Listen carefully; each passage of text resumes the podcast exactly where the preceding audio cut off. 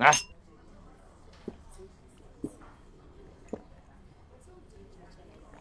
哎，真晚了，叫我出来吃涮锅子，弄半天一小时了，不说话，光他妈喝酒，这锅子都快烧干了，你怎么茬啊？你听说过十绝技吗？什么玩意儿？十绝技。没有。行吧。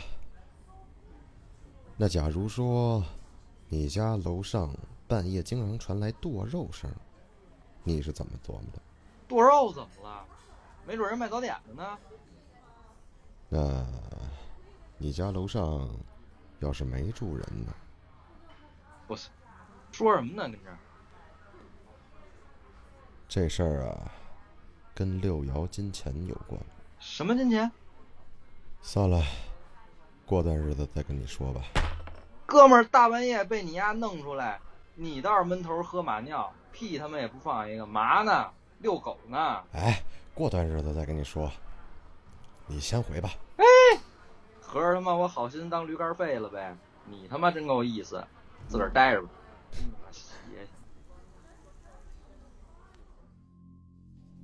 人生一世，一世生无数事儿。由勤奋的德叔编写，由硬核公园出品，集惊悚、灵异、玄幻、科幻于一体的有声书《看事儿》即将播出。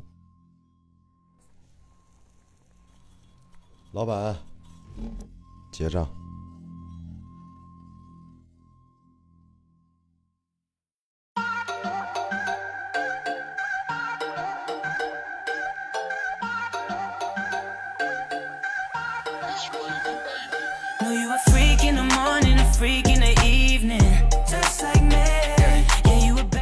欢迎您收听奇事儿，我是梁子。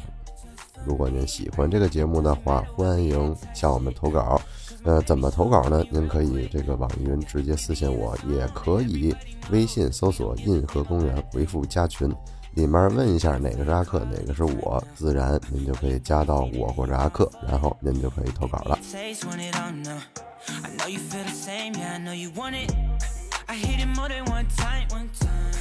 Can't stop when you talking like that. I see that look in your eyes, your eyes. And we going right back. Know you a freak in the morning, a freak in the evening. Just like me. 呃，第一件事啊，是一个听友的老师说的事儿。听友说是什么呢？说是老师聊天时听说的，这件事儿绝对真实。第一件事儿啊，是听友的老师小时候在他爷爷奶奶家的事儿。小时候嘛，呃，当时也没什么娱乐活动，就只能看看动画片。一般来说呢，听友的老师啊看的动画片都是很晚才能播出来的，所以呢，他睡得也很晚。但是某天啊，他那段时间才七八点，他就听见父母在楼上叫他去上面睡觉了。然后他就觉得，哎，我还没看呢，就上去了。结果一到上面，他发现楼上一个人都没有。于是呢，他就去楼下，发现，哎，他父母都在楼下呢。他就问啊。怎么今天这么早就让我去睡觉啊？然后父母先是一愣，说：“没有啊，没让你去楼上睡觉啊。”老师就说：“那我刚才听到你们在楼上喊我送我上楼睡觉啊。”他的父母呢就没说话，过了一会儿就说：“别看了，去楼上睡觉吧。”结果第二天呢，他的父母凌晨五点就把他拉起来，去了一个神婆那儿。他们从五点骑摩托车去，六点多到了，排队排到十二点。他们进去之后啊，那个里面摆满了神像。接着呢，神婆问了他几个问题，就知道他以前生过病没生过病啊，发生了什么的什么的。然后呢，神婆就烧了点纸，把纸屑撒在水上搅拌。然后让他喝了下去，接着摁着这个老师的头，神婆就在那抖。老师没过一会儿就听到了一个男人的声音。结果那个男的说什么呢？老师也忘了，但是记得说是让老师去怎么破这个事儿。后来呢，老师就没什么事儿了。特简单的一个民俗传统的小故事啊。非常的有意思。第二件事啊，就是略微有点凶。他们村里都有一个道士，每周那个道士呢，都会让他们去一个庙里，然后让一个大一点的孩子带着他们。带着他们干嘛呢？带着他们转圈大孩子去里面抱了个鸡，其他人拿着贡品，那个道士看着就可以看到谁会遇难。接着呢，老师就被叫出去了。道士跟老师他妈说：“别让他去水边玩，他有水灾。”不过因为老师不会游泳啊，所以他就没去过水边。可是某天呢，老师和几个伙伴提议说是。去一个由这个雨水积起来的一个小土坡，一个小塘边上玩。这个水很浅啊，大家也知道。老师呢就和一群小孩在岸上坐着，没下水。说这个水塘啊有两个部分，中间是个桥，伙伴呢在左边玩，老师坐右边。老师心里很清楚，他不会下水，他不会游泳。可是呢，他说他不知道怎么回事他呢就情不自禁的脱了衣服，扑通一声跳进河里了。水很浅，可是他也不知道是怎么回事就感觉这个地方底下像个无底洞一样，他就溺水了。他当时在水里挣扎了一会儿，就沉进去了。在后来想的时候，他说起码淹了一分钟。他还说，他当时啊看的不是水里的情景。也就不是第一视角，而是一种以第三人称的视角在看着他，就是说可以自己看到自己在溺水。那他的伙伴看到这边水花不对劲，就赶紧把他捞起来。醒来之后呢，他呢怕被父母骂，因为说了不让他去水边玩，他还去了，还下去了。那怎么办呢？那只能特意的把这个头发弄干了再回去呗，躲过了一劫。家长确实没发现。可是第二天一早，他妈呢就问他，说：“昨天你是不是去河边玩了？”老师小时候强壮镇定的说：“没有啊。”母亲说：“啊，那就好。我昨天晚上梦见你掉河里了，然后呢，一个神仙救了你。”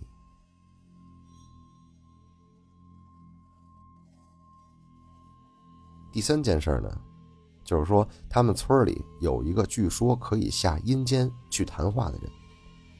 每次下去呢，他就躺床上睡两天，不吃不喝的，特别奇怪。反正有这么一能人吧。然后呢，他们村委啊有个疯老头，他的儿女都把他丢在村里，大家也没人管他，导致呢他天天都得去街上带把刀。带着刀干嘛呢？跟人要烟抽，不给他的那就是一刀。不过当然不是致命伤啊，就是划了一下。后来呢，这个老爷子冻死了，坟也没安。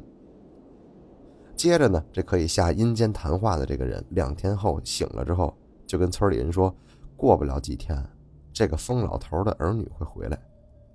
回来的第二天，就是他们的死期。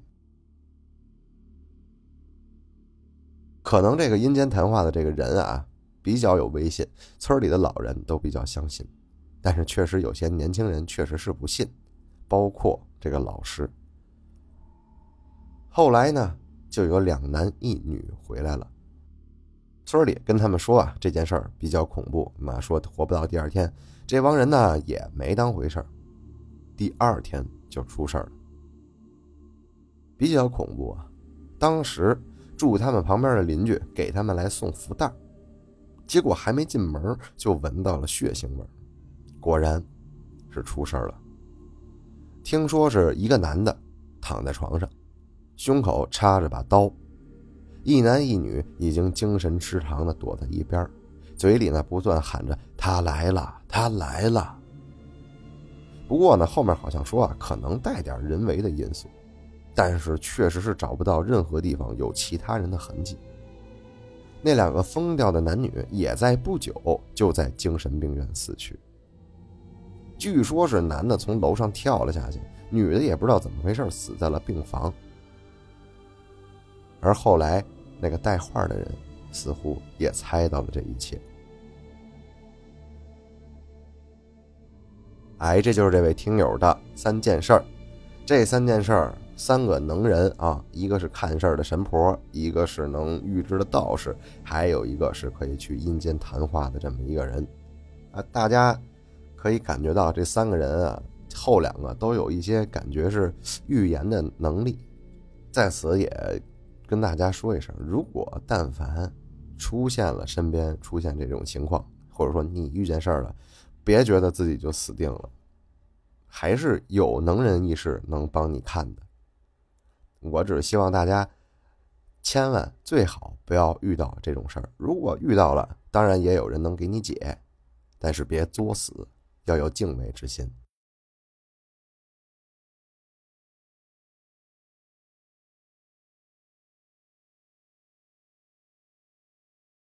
下面一个故事啊，是另外一个听友来投的。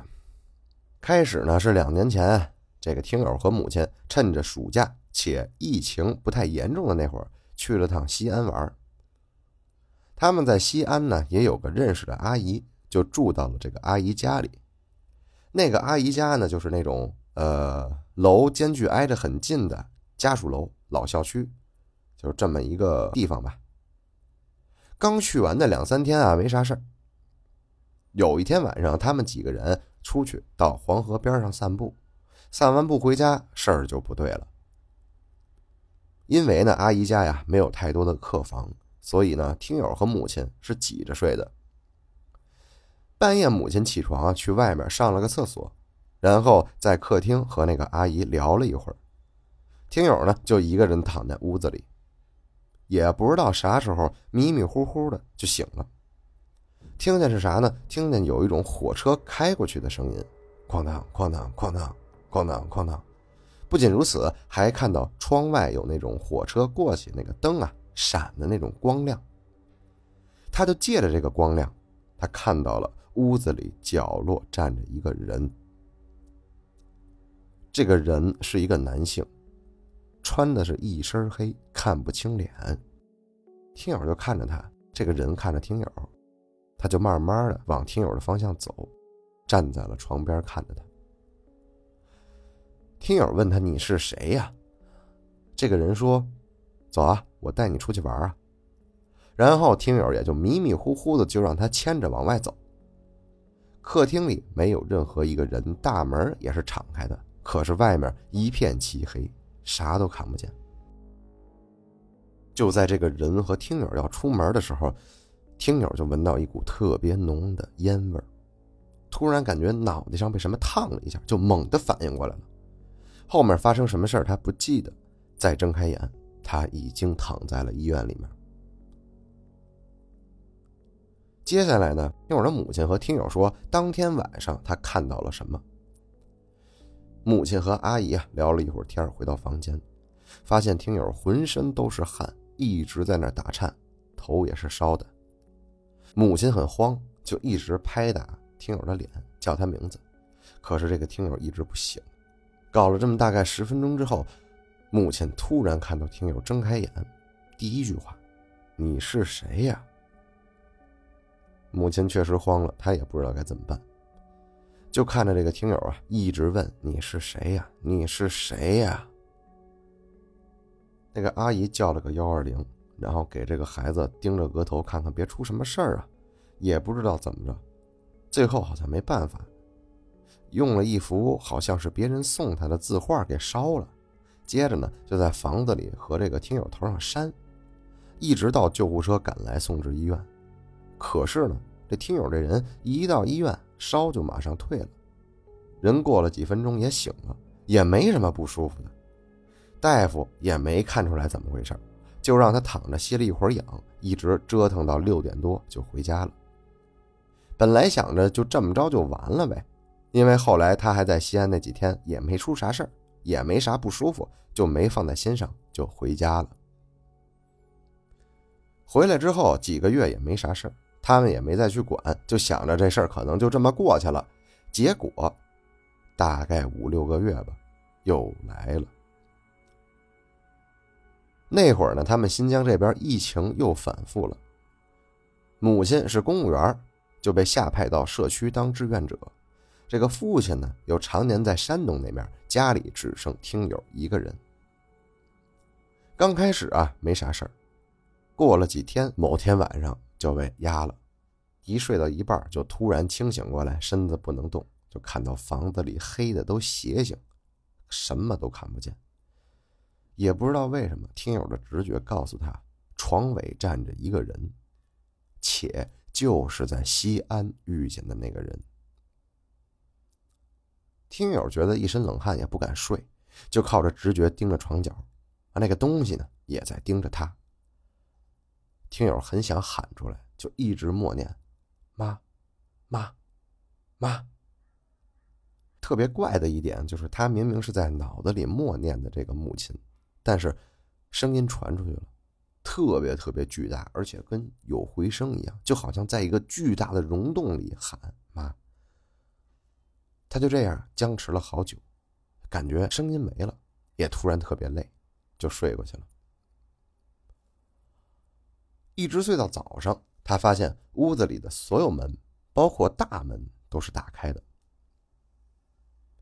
他一个人在家会把所有的房门啊都关好，大门也会锁好，而且呢没有梦游的习惯，更何况那会儿疫情反复，这个每家每户的门上都贴着封条的，也不知道怎么回事，这门就开了。所以母亲呢拜托社区那个核酸人员帮忙把门重新贴一遍封条。说实话，这个听友他自己也不敢在卧室里待着了，就在客厅哪儿都没去，灯开着待了一整天。想着晚上不睡了，结果到了大概一点多，他巨困无比，就跟昏迷一样，直接睡过去了。这次呢，他没有压，但是做了很多很多莫名其妙的噩梦，记忆里最深的有两个，一个呢是他梦到他自己不知道为什么躲在书房里的桌子下面，门是锁着的，结果呢就看见书架旁边放的那个开光的佛像。拦腰被展开了，切口那儿一直咕嘟咕嘟冒着黑血，挂的那些字画啊、放的书啊什么的，也就突然烧起来了，特别猛的那种。接着门外就是疯狂的砸门声。很快火就灭了，他就看见门把手转了一下，开了一条缝突然就醒过来了。这个时候他以为他是醒过来了，就在沙发上喘着气，缓了会儿。缓着缓着，突然觉得不对劲，因为发现客厅的灯一盏都没开，他就缩在了沙发角，结果发现这个客厅的那一头站着一个影子，就是那个男人。这个男人突然转过来，以一个特别不协调的方式爬着向这个听友赶来。听友不知道怎么形容那个动作，就像是贴着地面，然后四肢特别不寻常的扭动一样爬过来。然后呢，听友又醒了。每天晚上都是这样，不停不停的循环做梦中梦，特别特别的让人难受，各种各样的噩梦。听友也和母亲说了，那母亲确实也没有办法，于是找了一个他认识的看事儿的人，问了他的情况。那个人和他说，让他每天给佛像上三次香，然后呢，晚上拿根点燃的香在手上，往虎口抹这个香灰之后，坐在书房，开着灯，锁门，接着和母亲打视频通话。哎您别说，特别神奇的事儿他就是起效了。每次他特别困的时候，就会感觉那个香燃着的那一小部分掉下来，烫那么一下，他马上又清醒。就这么着撑了几周，结果又出事儿了。那天晚上啊，香不知道为什么咋点都点不着，网络也莫名的很差，外面呼呼刮着特别大的风。他听见啥呢？他就听见有人在敲玻璃。可是他住在十一楼，这个敲玻璃的声特别特别有节奏，当当当的这么敲。听友也不敢回头看，就只能一直低着头。接着呢，他就听到了书房门外也有特别急的敲门声，就像是母亲在叫他的名字一样，就让他开门。听友特别慌，因为母亲怎么可能回来？他还在别的社区呢。可是窗户外面一直敲，网也不好，书门外头也一直是这个母亲在喊他开门，说呢：“我回来看你了，你开门啊！”听友也不敢抬头，低着头哭了一晚上。直到五六点钟，他突然接到一个电话，是母亲打来的。他说呢，叔叔让他给他打个电话，结果他打了好几通，都是接通之后，这个听友什么都不说。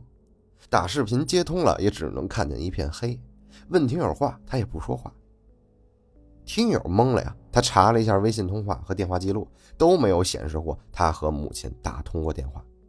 母亲这个电话一打来，外面这些东西也就都安静了。听友呢也就松了口气，一直和母亲聊到了天亮。天亮了，打开窗户发现上面都是手印。密密麻麻。打开门到客厅，发现墙上有一排水渍，书房门前的地板上也有一滩湿了的血印子。后来也没再遇见这种情况了，坚持了一两周，这个母亲就回家了，也很快就解封了。听友呢和母亲去了一趟那个叔叔那儿。叔叔给他看了一眼，说是母亲在生他之前在西安啊，可能是想了什么事儿，被这个东西给解决了，帮他应验了。结果母亲不知道，人就走了。那这东西就觉得，哎，我帮你，你居然没给我还愿，你很不地道啊！想去找，但又不知道母亲去哪儿了。结果那次他们去西安，被那个东西撞见了，就要把这个孩子收走当报酬。母亲呢，阳火很旺，八字也是比较硬的那种。而听友的八字比较轻，而且被他妈克了，所以那个东西才跟上了听友。最后是让他一个月不要靠近水，然后搬去和另外一个亲戚住了一个月。这一个月呢，也没再发生什么事儿。最后说是怎么解决的呢？说是和这个东西达成了一定的协商啊，给了这个母亲和听友三年的气运，这个东西才走的。确实啊，自从那次之后，一直到现在，他们家都是厄运不断。母亲和父亲离了婚，跟听友也是三天一吵。听友的考试呢，总是莫名的失利，身体也经常出问题。光在医院的时间，林林总总都有一整年多。但是好在最后这件事儿至少是结束了。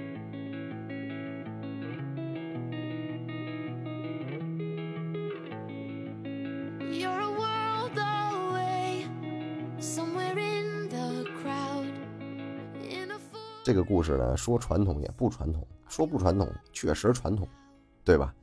这个咱们也没见过真正咱们比较传统的故事里会告诉你那个这个东西会根据你的那个电子信号啊，让你信号失灵啊这种。但是呢，它确实后面还是走的是咱们传统那一套，什么阳火呀、八字啊这些东西。如果咱们您不信还好啊，如果信了，事情如愿了，一定要记得回去跟人说一声。咱们也不管他到底灵不灵，是不是他弄的，但咱们至少别让自己再摊上事儿。怎么样？今天这四个故事还是比较有那味儿的吧？比较传统的，都是看事儿，也印证了这期的主题。好了，这里是奇事儿，我是脸儿，咱们下回见，拜拜。